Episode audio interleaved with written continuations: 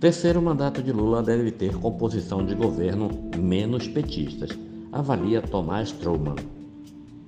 No dia seguinte à vitória de Lula nas eleições, começaram as primeiras articulações entre a equipe do presidente eleito e membros do governo Bolsonaro para tratar da transição de governo.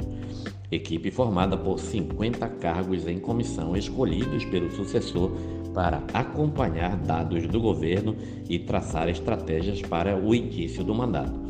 Mesmo sem definição da equipe, o coordenador de comunicação da campanha do petista ligou ainda na segunda-feira para Ciro Nogueira, ministro da Casa Civil de Jair Bolsonaro.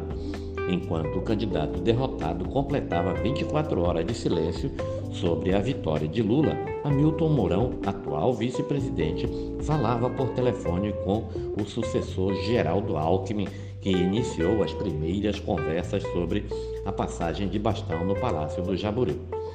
Os nomes que integrarão a equipe de transição entre presidentes sinalizam alguma das características do, do governo sucessor.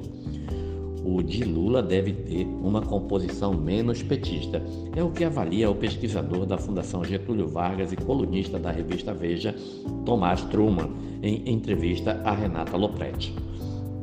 O fato de Lula já anunciar que ele não será candidato à reeleição, eu acho que permite, sugere que a gente tenha um governo menos petista e mais amplo do que foi o primeiro e especialmente o segundo governo Lula.